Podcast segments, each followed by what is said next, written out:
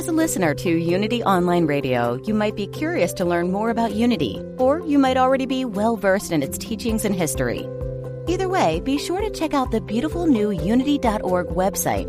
It's arranged to help you find what you need about healing, relationships, prosperity, guidance, and prayer.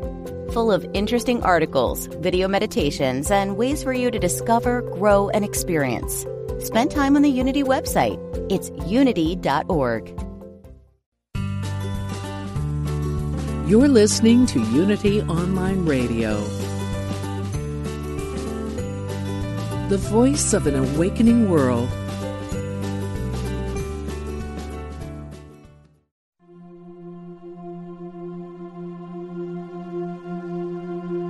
Programa 152.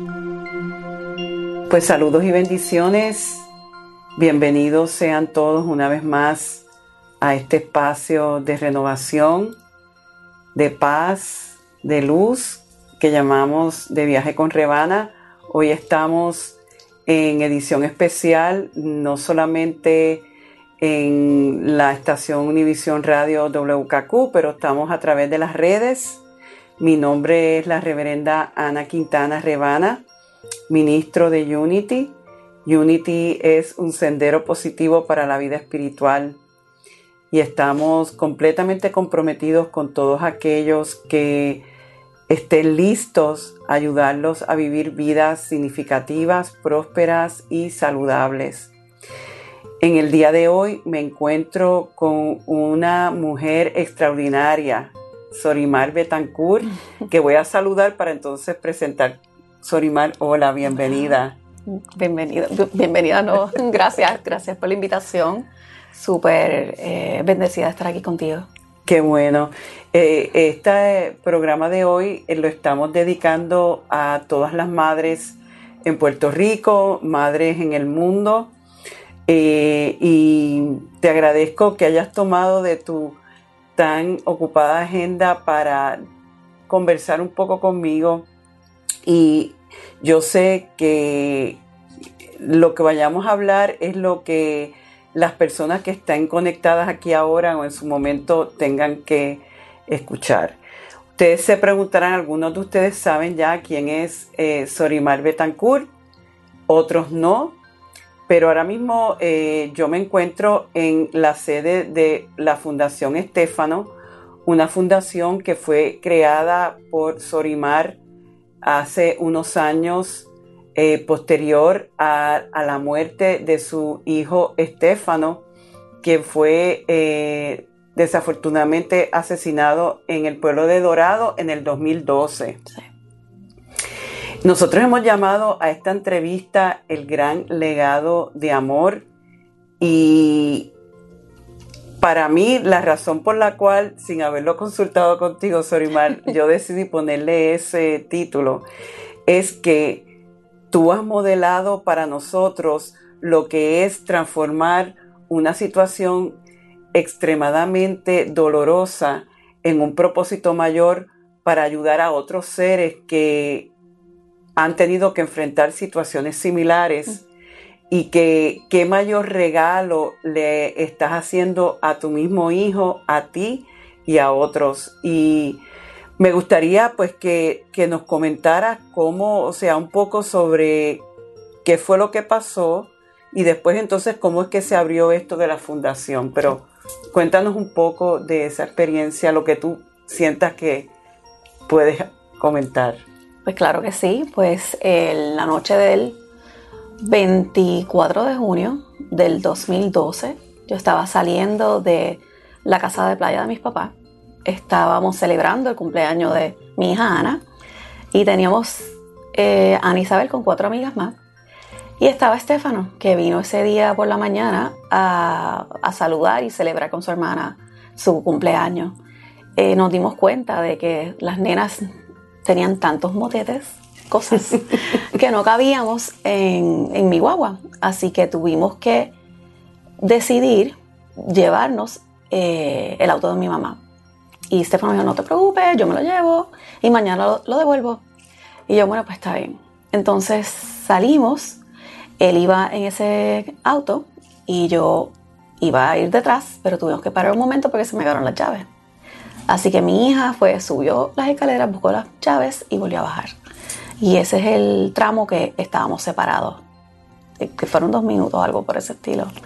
Entonces Stefano llama y me dice, mami, ¿por dónde vas? Y yo, bueno, pues saliendo. Y él me dice, yo también, perfecto, colgamos. Como a los 10 minutos, vuelve y llama. Y mi hija dice, mami, está llamando otra vez, no lo coja. Y yo, Ana, coge el teléfono. Y ahí, pues, eh, le dio el teléfono y era Stefano diciendo, y lo digo en inglés porque así es que él hablaba en inglés, decía, I'm rolling the car and they're hitting me on the back. Y yo digo, ok, eso significa que él estaba yendo bien despacio. Y yo dije, eso es una persona desesperada que lo que quiere es que se mueva. Porque a mi hijo nunca le gustaba estar en gasolina, diciéndole, ese carro era híbrido, así que le daba la batería para no gastar, you know, en, pollution y todas estas cosas. Y yo digo, bueno, un desesperado. Y dice, no, me acaban de dar otra vez. ¿Qué hago? Tengo miedo.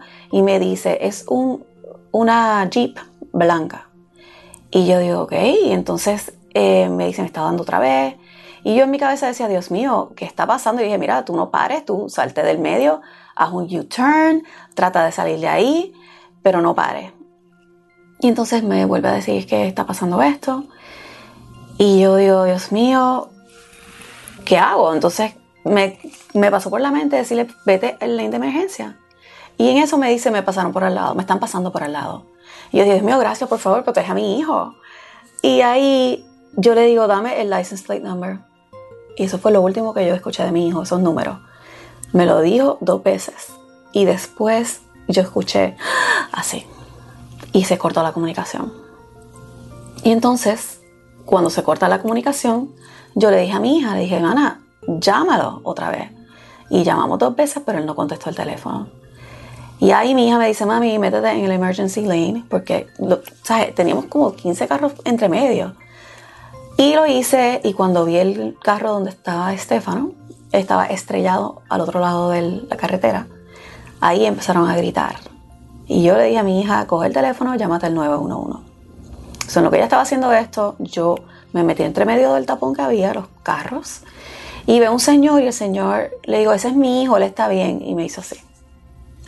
Y yo dije, anda, terminé de cruzar el, ¿verdad? lo que hay en el medio, la isla del isleto. Y puse el, carro de nosotros bien lejos porque no quería que mi hija viera ni sus amigas lo que estaba pasando. Y me bajé y le dije, pónganse a rezar. Y ahí cuando vi, fui al carro y vi a Estefano acostado así como que contra la, la, ventana. Y yo dije, bueno, él no pude entrar porque estaba trancado, pero tenía aire acondicionado. Y dije, por lo menos tiene aire. Y ahí yo decía, ¿cómo yo voy a hacer para entrar en el carro a sacarlo? Y me metí en un carro que estaba parqueado y tenían una, un bastón y con ese bastón le empecé a romper los cristales porque me di cuenta que había balas dentro del carro, por el cristal, por los lados del auto y, y cuando vi los agujeros, que puse el dedo dentro del agujero, el dedo mío entraba y salía sin problema. Y yo dije, Dios mío, si eso es lo que tiene mi hijo, él va a estar bien grave. Pero nada, logré romper los cristales. Un señor se metió por el lado del, el lado del pasajero y yo me fui por el lado de Estefano, él me abrió la puerta y el Señor me dice, póngase a rezar. Y yo empiezo, Padre nuestro Dios, se salve María, eh, ángel de la guarda, y no me salía, porque en mi casa rezábamos en la cama y Estefano siempre metía las patas. y, y, seguíamos por donde fuera que él estuviese. Pero no podía y yo dije, mire Señor, yo le voy a dar todos mis ángeles a mi hijo ahora mismo. Porque yo he dicho, toda mi vida yo digo que he tenido ángeles en la cabeza que me guían y yo, no importa, estos ángeles los van a sanar. Y ahí pues, bregando con la llamada del 911, en eso llegaban los paramédicos, y ¿verdad? Para sacarlo. Y llegamos al primer hospital en Dorado, donde lo fueron a estabilizar. Y cuando yo entro, porque tuve que ir en, mi carro, tuve que esperar que viniera una mujer policía, yo no podía manejar, estaba tan nerviosa y además que tampoco sabía dónde era el hospital. So, esperé que ella llegara, fuimos y me doy cuenta cuando entro que tengo las manos como una gelatina. Y yo, Dios mío, yo no quiero que mi hija vea esto. Y empecé como a tratar de limpiarlo en la ropa y poner, eh, you know, hand sanitizer. Y en eso sale la enfermera y me dice, mire, aquí están los tenis, eh, montes en la ambulancia, mamá. Y yo miro, estaba mi hija detrás y le dije, coge los tenis, ve y guárdalos. Y salgo para montarme en la ambulancia y ahí le dije a mi hija, eh, llama a tu papá.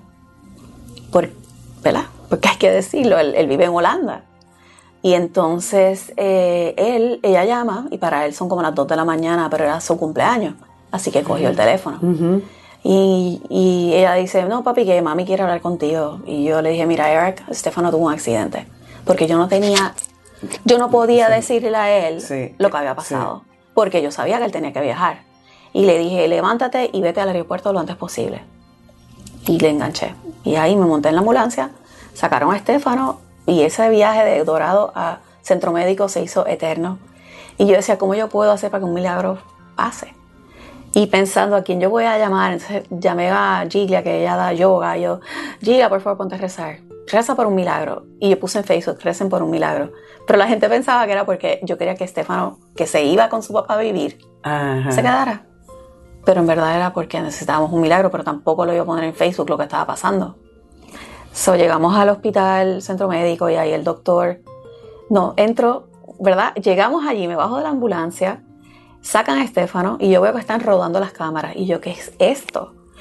Y ahí eh, Estefano va entrando y yo me quedé escondida detrás de la puerta y dije, no, yo tengo que entrar porque si no, ¿qué yo voy a hacer aquí? Así que me fui detrás y ponen a Estefano en esta, en esta sala y no había nadie. Y empiezo a gritar, que aquí, ¿dónde está el doctor? Que mi hijo se muere y el policía me decía, tranquilícese, yo no. Otra persona, pero yo no me voy a tranquilizar. Hasta aquí, aquí tiene que llegar un doctor. O sea que llegó y no había ningún médico allí. No.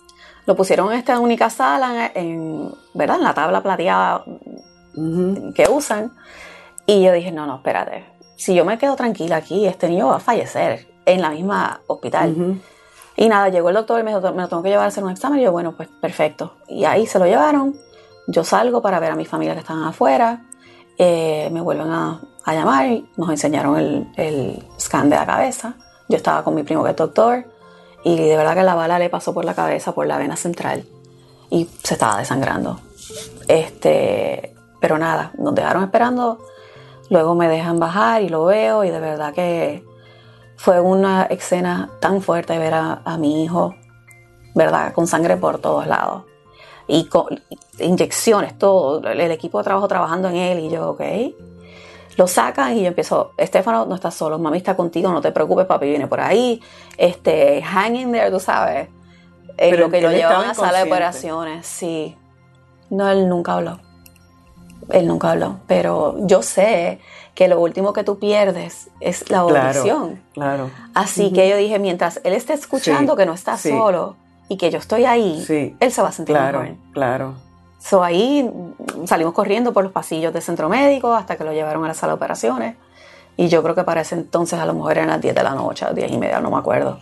Pero estuvimos toda la noche hasta las 3 de la mañana esperando para que lo sacaron. El doctor nos dijo que él estaba bien malo, que no, podía, no pudo hacer nada porque la sangre era tanta que, no podía, ¿sabes? Que le metió el dedo, imagínate. Literalmente, así dijo, literalmente le tuve que meter mi dedo para parar la sangre. Y yo ahí que ya yo sabía, porque yo sé, lo estaba ahí, pero mis papás no, y mi hija tampoco, ni mis, hermanos, estaban como que...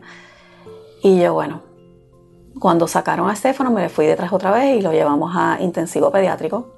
Él dijo que podía durar de un día a de una hora a tres días. Y, fue bien duro, fue bien duro. ¿Cuánto tiempo duró? Él duró tres días. Eso fue un domingo. Para el miércoles a las 4 de la tarde nos dijeron que tenía muerte cerebral. Y el jueves al mediodía eh, se fue a operar para sacar sus órganos y pudo salvar la vida de cinco personas. ¿Quién era Estefano? Era un niño bien especial, ¿verdad? Sí, Estefano estaba brutal. Era un, él era como un viejito en cuerpo de un chico de 17 años y le encantaba eh, hablar con la gente, le encantaba ir a, ver si, ¿verdad? El ambiente, el medio ambiente estaba muy preocupado por, por el calentamiento global, o sea, estas preocupaciones que un niño de 16 años no tiene. Eh, inclusive cuando fue a sacar su licencia de manejar, seis meses antes de que pasara esto, él decidió registrarse como donante de órganos. Wow. Y yo no lo sabía. Así que cuando ese día me dicen que tiene muerte cerebral, ahí entran las personas, ¿verdad? De Lifelink, que son los que se recuperan los órganos. Y me dicen, ¿usted sabe que su hijo se registró como donante? Y yo dije, no. Pero si ese es su último deseo, yo quiero que sea eh, respetado. Y de verdad que ha sido la, el regalo más grande que Estefano me ha dejado. Las personas que viven a través de su ¿Y las has conocido esas cinco personas? He conocido a cuatro de las cinco. Conocí a Melba, que tiene el riñón. Conocí a Edwin, que tiene el riñón y el páncreas. A Camilo, que tiene el corazón. Y a Joan, que tiene el pulmón izquierdo. Y pues me falta el que tiene el hígado, que el trasplante fue en Orlando, en el Florida Hospital, en junio 28 o 29 del 2012. Así que yo sé que un día va a aparecer, lo sé. Hay que hablarlo. A lo mejor, mira, porque un este, hígado. sí. Sí.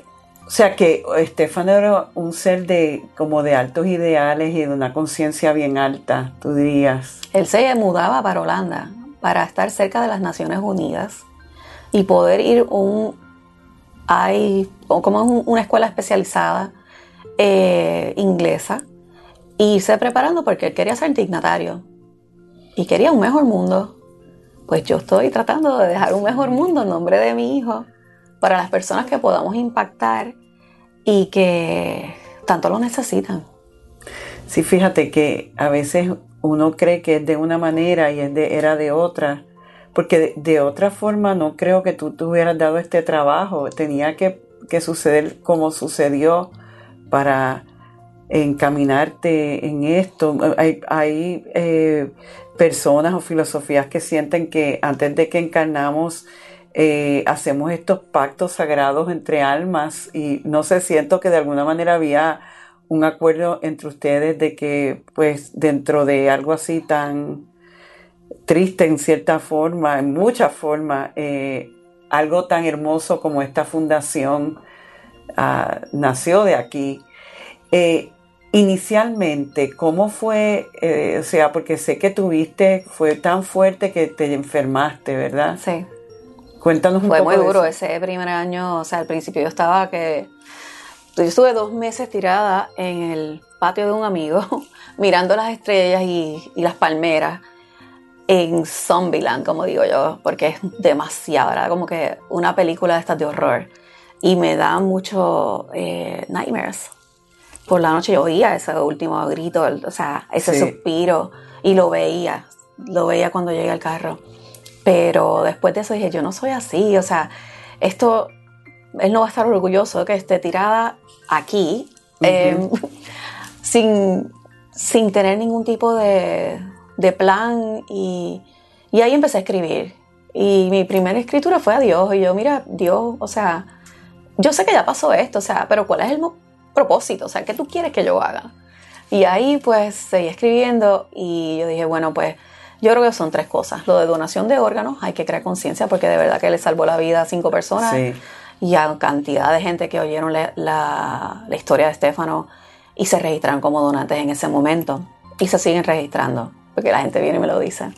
Entonces, eh, ¿cómo bajar la violencia? Porque yo no quiero que más ninguna familia tenga que pasar por la muerte violenta de un ser querido y menos de un hijo. Y lo otro, yo digo, bueno, para poder lograr esto de la violencia, pues hay que bregar con los niños, para crear una nueva cepa de, de niños que tengan conciencia y que tengan, ¿verdad?, ese don del amor y de, de pensar en otros antes de estar matando gente. Sí, porque no había ningún propósito, no fue que lo asaltaron ni nada, ¿verdad? Fue como un... No, le iban a llevar el carro. Ah, le iban a llevar el carro. Y el carro le iban a dar a esas dos personas, a John Anthony Morales y a Amador Hoynes, le iban a dar 1.500 dólares por una guagua Lexus. Pero ellos no llevaron la guagua Lexus, o sea que no le dieron nada. Y esa noche pues ellos se fueron a celebrar que mataron a Estefano. Estaban con eh, drogas, alcohol y percocet. ¿De qué edades estábamos hablando? Eh, John Anthony tenía 19 años y Amador Hoggins tenía 23. en ese momento. ¿Qué ha pasado con ellos? Están los dos en la cárcel. Uno de ellos eh, lo planeó todo, pues ese es Amador Hoggins. Él tiene vida en la cárcel porque ya tenía otro. Sí, el, el otro no. El otro le dieron 30 años y ya va por 24. Se lo bajaron hace un par de meses. ¿Alguna vez lo has visto? Bueno, en la, corte. en la corte. Cuando tuve que ir a la corte, yo tuve que sentarme en la silla de el witness, eh, hablar de lo que pasó esa noche. Y fue bien fuerte porque el abogado, o sea, los abogados criminalistas son como te cogen un cuchillo y te rajan el corazón otra vez.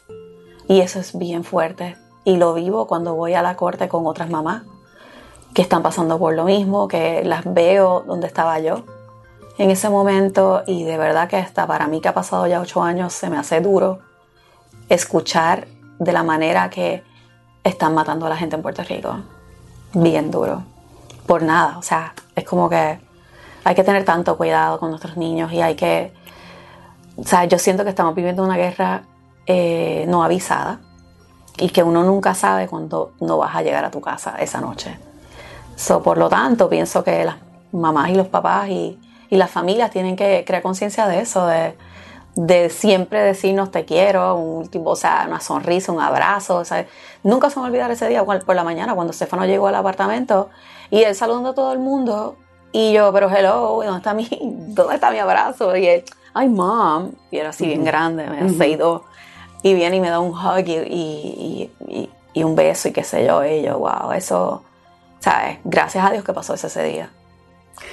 Fíjate, o sea, que no, sí, que no fue como de alguna manera, eh, sí, él estuvo presente para ti y, te dio ese regalo. Em, obviamente, como estabas comentándome, estuviste en un periodo donde no sabías, le hablaste a Dios que me toca hacer con esto. Eh, ¿Algún momento renegaste de por qué me pasó esto a mí? Esto no tuvo que haber sido. No, de verdad que no. Y tampoco me dio coraje con las dos personas que lo mataron. Y yo creo que eso ha sido bien clave para yo poder sanar y echar hacia adelante porque la rabia y el coraje no te lleva a nada. Al revés, te come por dentro. Y sencillamente no vale la pena. Ya, o sea, lo que pasó, pasó, nada me va a traer a Estefano para atrás, ni siquiera ir a la corte y ganar en la corte, que es lo que le digo mucho también a los papás porque hay gente que se queda como que, wow, están esperando por la corte y de repente matan a la persona que mató a su hijo y se quedan sin nada y se quedan guindando, se sienten que no, no tienen cierre. Otras personas sencillamente le dicen, ay, mira, estaban enmascarados, así que no sabemos quiénes son y nunca vamos a saber. Em, y para esos papás especialmente es bien duro eh, porque no tienen ese... Como que se quedó en el, en el limbo. Sí. Y antes de que surgiera esta idea, ¿cómo fue que surgió? Bueno, eh, antes de hacerte esa otra pregunta, ¿cómo, ¿cómo surgió la idea de la fundación? Pues eh, cuando decidí que no iba a estar mirando el cielo más, yo dije, ok, vamos a hacer algo. Y mi papá hizo una caminata en Puerto Rico, fueron 30 mil personas, la hizo con mis mejores amigos y fue una caminata por la paz porque es que sencillamente hay que crear conciencia de que no podemos seguir así. y, fue bien lindo porque fueron muchos artistas, cantaron, fueron muchos padres de otros niños que habían fallecido. Y ahí yo dije, bueno, somos muchos, o sea que hay que hacer algo. Y aunque empezamos la fundación, fue en noviembre, noviembre de 12 creo que fue el día que la registramos. ¿Del 2012? Sí. Wow, bien. Bien rápido. Pero comenzamos como que con donación de órganos, porque mi papá dijo, bueno, eso es lo que yo creo que menos personas hacen. Y, dije, bueno, pues dale, porque de verdad que para mí fue muy sanador conocer a las primeras dos personas bien rápido. Y, y actually, conocí también a Camilo rápido por teléfono. Él, él es un ser humano espectacular y, y, su mejor amigo Luis Enrique llamó a Uca Green y Uca Green le dijo, ah, le recibió el corazón y este es Puerto Rico, ese es el corazón de Estefano. Y ahí fue que se hizo selling tan rápido. Y dije, esto hay que hablarlo porque la gente cuando se da cuenta del, impacto, que puedes hacer en la vida de alguien. Y, él es el segundo corazón que recibía. Y la primera familia no quisieron conocerlo. Y yo le dije a Luis Enrique esa noche cuando salí del hospital que hablé con él. Eh, actually fue el día, la noche anterior, la noche después. le dije, yo quiero conocerlo, yo quiero que mi hija pueda tocar el corazón de Estefano otra vez. Y me dijo, tú no te preocupes, Sorimar, que lo vas a lograr. Y así ha sido una cosa brutal. Y por eso empezamos con donación de órganos, porque sencillamente es algo que, que me impacta mi vida luego de... Pero después fue evolucionando en, en, en, lo que más haces hoy, que es ayudar a las personas que atraviesan por pérdidas así, vamos a decir, eh, súbditas o no, no, necesariamente por crimen o, o, puede ser por todo otro tipo de pérdida. No, enfermedad terminal. Sí, nosotros atendemos aquí eh, a todas las familias en duelo, no importa cómo murió tu ser querido, si se ahogó, si se suicidó, si tuvo un accidente de carro, si lo mataron, si están desaparecidos, o sea, nosotros aquí atendemos a todo el mundo con el mismo amor y y energía. Y la idea es que sanen. Sí. Al final del día es, crearle la conciencia de la necesidad de atravesar el trauma de la pérdida y sanar. La verdad que eh, esto hay tanto que hablar contigo, pero ahora vamos a tener que irnos en una pausa y cuando regresemos continuaremos hablando con Sorimar Betancourt de la Fundación Estéfano en esta celebración de las Día de las Madres. Thanks for listening. This is Unity Online Radio, the voice of an awakening world.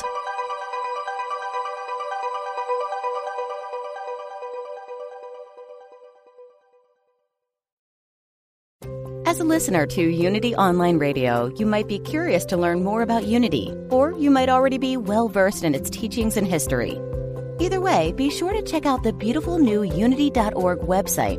It's arranged to help you find what you need about healing, relationships, prosperity, guidance, and prayer. Full of interesting articles, video meditations, and ways for you to discover, grow, and experience. Spend time on the Unity website. It's unity.org.